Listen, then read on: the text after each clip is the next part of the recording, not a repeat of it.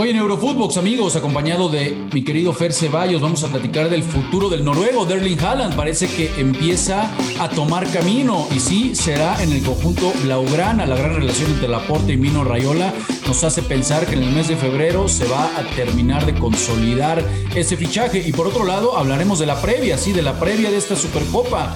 Y el Real Madrid que enfrenta al Barcelona, por supuesto, vamos a platicarlo el día de mañana aquí, amigos, en Eurofootbox. Esto es Eurofootbox, un podcast exclusivo de Footbox. Hola amigos, ¿cómo están? ¿Cómo les va? Qué placer saludarlos y volvernos a encontrar en un episodio más de Eurofootbox. Hoy con el placer de acompañar a mi buen amigo Fernando Ceballos. ¿Cómo estás, crack? Hola Rafa, el gusto es mío. Qué gusto volvernos a encontrar, mucho que platicar porque va a haber clásico Barcelona-Real Madrid en Supercopa. No, no entiendo qué hace el Real Madrid ahí, que no ganó absolutamente nada, pero pues hay que hacer negocio, ¿no? Hay que hacer billete, mi querido Rafa. así es, mi querido Fer, hoy vienes, vienes con todo, así me gusta, Fer. O no, o no, o estoy mal. No, no, tienes toda la razón. A ver, es que Supercopa de España y va a jugar un equipo que no ganó nada, pues entonces ya no es Supercopa, ya es un cuadrangular que se inventó la Real Federación Española de Fútbol, ¿no? No puedo estar más de acuerdo contigo y me, encanta que vengas así de, filoso, mi querido Fer, bien, bien, porque eso quiere decir que nos vamos a entretener en los próximos minutos. Oye, pero antes de entrar a este tema que tocas, que, por supuesto nos va a dar bastante ahí para, analizar, ¿cómo ves la notita que ya salió el día de ¿no? Tiene que ser el próximo mes, el mes de febrero, para Erling Haaland, el noruego, en donde pues ya se tiene que, digamos, dictar sentencia de dónde va a terminar jugando. Sabemos que Mino Rayola, ya lo hemos platicado, Fer, en diferentes eh, ocasiones y episodios aquí de Eurofootbox, han dado de gira, han dado promoviéndolo por todos lados. Después el noruego también anduvo en una discoteca ahí en Málaga disfrutando un ratito y ya se habla de que por supuesto va a terminar en el Barcelona, que seguramente no quiere ir al Madrid porque bueno, el futuro de Mbappé está en el Madrid y no quiere ser la sombra de, Mbappé. ¿Será que entonces ya esto va tomando forma, mi querido, mi querido Fer? Y si es así, ¿de dónde va a sacar dinero el Barça? Hace como cinco meses cuando arrancamos Eurofootbox, yo te dije y me tiraste a loco. Yo te dije, yo veo a Mbappé dentro de un año en el Real Madrid y a Haaland en el Barcelona, ¿no? Te dije, sería maravilloso, sería lo mejor para la, para la rivalidad, para la liga, para el Barça y para el Madrid. Cuando el río suena, mi Rafa, es por algo y, yo creo que se está empezando a encaminar, ¿no? La, relación de la puerta con Rayola ayuda mucho, eh, se conocen bien, han hecho muchas transacciones juntos y, sí creo que Haaland entiende que, que si llega al, al, Barça, pues es la oportunidad de brillar con luz propia, no teniendo al que pinta para ser su rival de generación, que es Mbappé. Los dos en el mismo equipo no va a funcionar, cada uno quiere hacer su historia. Y, y, va caminando la cosa. Yo me sigo preguntando de dónde demonios va a sacar dinero el Barcelona, ¿no? Pero, pues si ya tuvieron cerca de 60 millones para llevar a Ferran Torres en este mercado, a mí no me sorprendería que hubiera bombazo en verano, ¿eh, Rafa? No, estoy, totalmente de acuerdo, mi querido Ferry. Sabes mucho ya, como bien lo mencionas, ya lo, ya lo venías prediciendo ¿eh? desde hace unos meses. Y sí, parece que vamos a tener eh, nuevamente esas guerras épicas, ¿no? En donde, bueno, hay que tener recaudos, ya también lo platicamos en otros episodios, no, no se puede comparar lo que hizo Cristiano y por supuesto lo que ha hecho Messi, ¿no? El, mejor de la historia, uno de los mejores de la historia, y esta rivalidad que, bueno, que nos tuvo durante años pendientes de lo que sucede en este, en este clásico español, pero sin duda alguna que la liga tenía que hacer algo. La Liga Española tenía que hacer algo porque creo que el mandado se lo estaba comiendo la Premier a la salida de Cristiano y ahora la partida de Messi. Prácticamente habían bajado muchísimo, muchísimo los bonos de, la liga. Y creo que con esto sí, pues es el, renacer de una, nueva, de una nueva rivalidad. Esperemos que siquiera, digo, caray, ya no espera que sea lo mismo, pero aunque sea que, que llegue un 50% de lo que nos regalaron los otros dos monstruos, ¿no? Sí, ojalá, ojalá, Rafa, de verdad que sería extraordinario. Eh, son palabras mayores, es hablar de, dos tipos que, que, van a quedar en la historia como dentro de los 10 mejores. Yo sigo creyendo que Messi se sienta en la mesa con Pelé y Maradona y les habla de tú. Creo que Cristiano Ronaldo se ha metido en un, en un top 10 sin lugar a dudas. Vamos a ver hasta dónde llega, ¿no? Pero, pero se va cocinando esto, ¿no? Así como en su día hablamos de Ronaldinho y Zidane, se fueron, llegaron Messi y Cristiano, duraron lo que duraron. Hoy, hoy empieza a cocinarse esto, ¿no? Y, yo siempre lo he dicho, la, rivalidad de Cristiano-Messi creo que sin haber estado uno en el Madrid y el otro en el Barça, quizá no hubiera sido tan grande y, no hubiera provocado sacar lo mejor del otro, ¿no? Porque metió un gol uno y el otro le contestaba, hacía un hat trick y el otro aparecía con cuatro, ¿no? O sea, era, era la verdad una locura, ¿no? Tenerlos a los dos en, estos dos equipos. El, el, Barça necesita Haaland, eso es una realidad. Hoy, hoy no tienen ese peso mediático de una estrella. Creo que la puerta se ha encargado primero de, limpiar la casa, de irse deshaciendo poco a poco de, todavía todo lo que olía a, a Bartomeu y ahora empieza a construir lo que será el proyecto Laporta. Y creo que ese proyecto Laporta tiene como cabeza central el nombre de Erling Haaland. Y el punto clave lo, mencionaste también, mi querido Fer, desde hace, desde hace varios meses, la, la, gran relación que existe entre Mino Rayola y Laporta. Bueno, todo hace pensar que, que en un par de semanitas seguramente vamos a estar ya confirmando el fichaje del noruego al conjunto culé. Y ahora sí, date, date karate, mi querido Fer.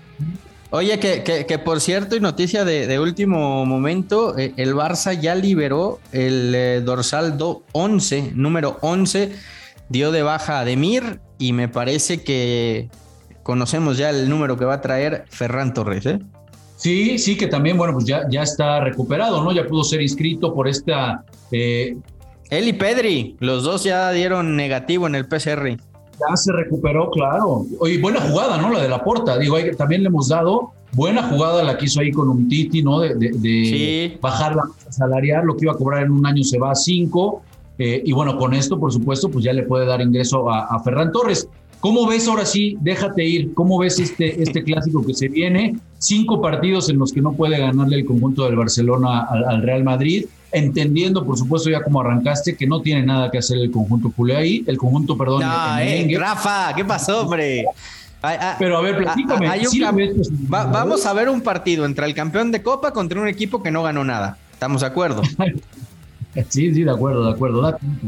Y bueno, mi querido Fer, pues sí, ahora sí déjate ir, que vienes con espada desenvainada. Dicen que cuando la espada desenvainada corta doble, así que cuidado. Platícame, ¿cómo ves entonces el partido? Madrid muy favorito, aunque no haya ganado nada. Sí, el, campeón de Copa contra un equipo que, que no ganó nada la temporada pasada. es el resumen de la previa del partido parte como favorito el Real Madrid, sí, me parece que está en mejor momento. Eh, obviamente es un equipo más consolidado, eh, seguimos viendo a los mismos desde hace muchos años y siguen rindiendo un alto nivel.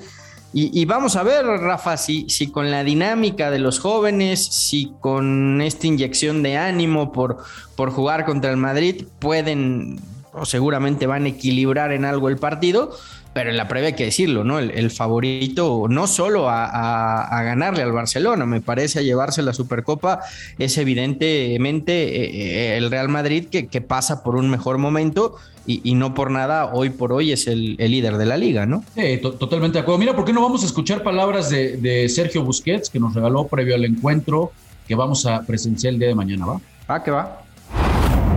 En un clásico yo creo que, que, todo se iguala, independientemente de la distancia a nivel de puntos que haya en la clasificación de la liga.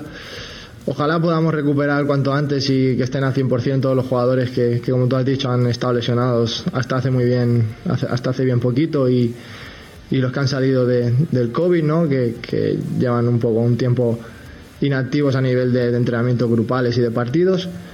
Pero, pero bueno, yo creo que, vamos a ir haciendo las cosas bien, que es lo que estamos haciendo y, me da igual que ellos piensen la gente que sean un pelín más favoritos, al final eh, eso se traduce en el campo y esperemos que mañana sea un partido como, el del clásico, en el que por muchos momentos yo creo que, se hizo lo que nosotros propusimos, incluso tuvimos ocasiones, pero tenemos que ser mucho más sólidos porque sabemos que Real Madrid es un gran equipo y en cualquier acción pues puede, puede hacer gol y eso es lo que tenemos que cuidar. Bueno, pues ahí, están las palabras de Busi, como le dicen los, los amigos. Caray, e, este sí que ha retomado nivel con Xavi, ¿eh? No sé qué te parezca, pero creo, que, creo que se le ve cómodo, creo que se le ve muy, muy bien con, con Xavi. Sí, pues sabe, sabe de memoria, ¿no? Lo que le pide Xavi.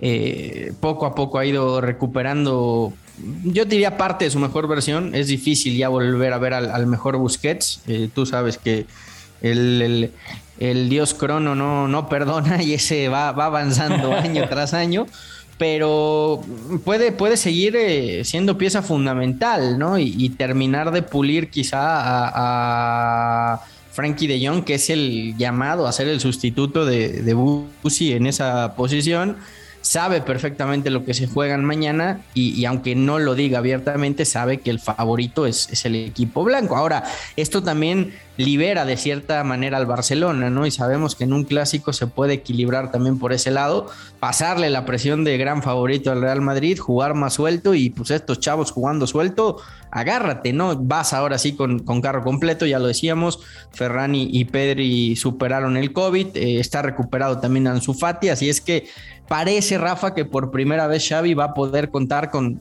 con prácticamente todo lo que tiene a disposición, ¿no? Pues sí, la, verdad que sí hay, hay un partido diferente, es el clásico y en donde no importan ni los puntos ni los momentos, pero también habló mi querido eh, Fer, habló Tony Cross, ¿te parece? Vamos a escucharlo y le damos a lo que, lo que habló el alemán, ¿va?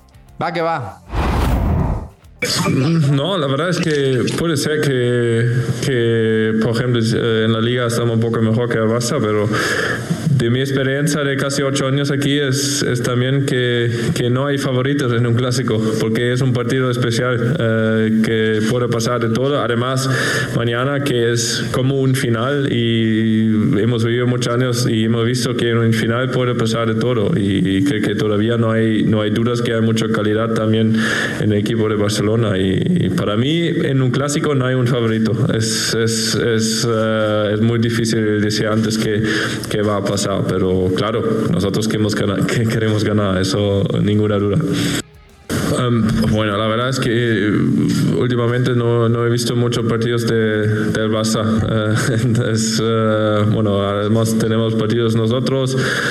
Después también tengo otras cosas que hacer que, que ver fútbol todo el día. Entonces, pero en general, sabes, los, bueno, conozco los jugadores que, que juegan en el Barça. Es, es normal que, que, hoy es un poco difícil también decir para nosotros quién va a jugar. que, que tienen algunas dudas, quién puede jugar, quién no.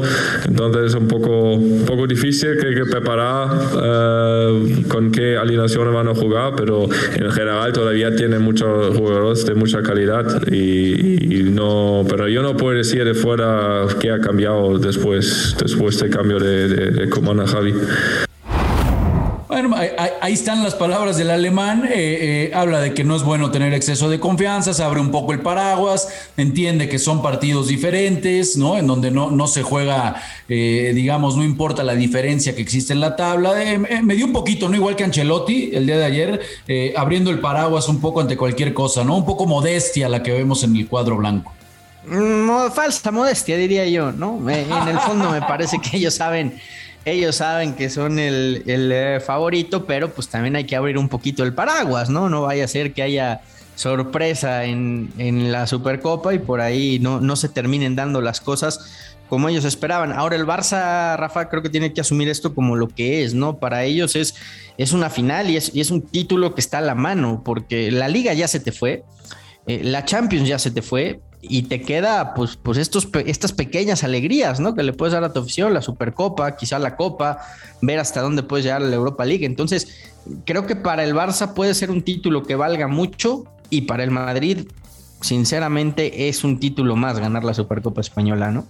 No puedo estar más de acuerdo contigo, mi querido Fer. Vamos, por supuesto, a estar muy pendientes de lo que sucede el día de mañana para platicarlo aquí en Eurofootbox. Pues muchas gracias, bro. Gracias por acompañarnos. Se nos acabó el tiempo, pero seguramente nos vemos en esta semanita, ¿va? Sí, ya estaremos platicando de, de lo que dejó esta Supercopa inventada, pero bueno, hay que, hay que, hay que vender, mi Rafa, hay que vender. Hay que dar, hombre, siempre es atractivo ver un Barça Madrid. Y ustedes, banda, pues por supuesto, gracias por acompañarnos. Y mañana, pues para vamos a platicar a ver qué sucedió de este clásico tan interesante. Un fuerte abrazo. Esto fue Eurofootbox, un podcast exclusivo de Footbox.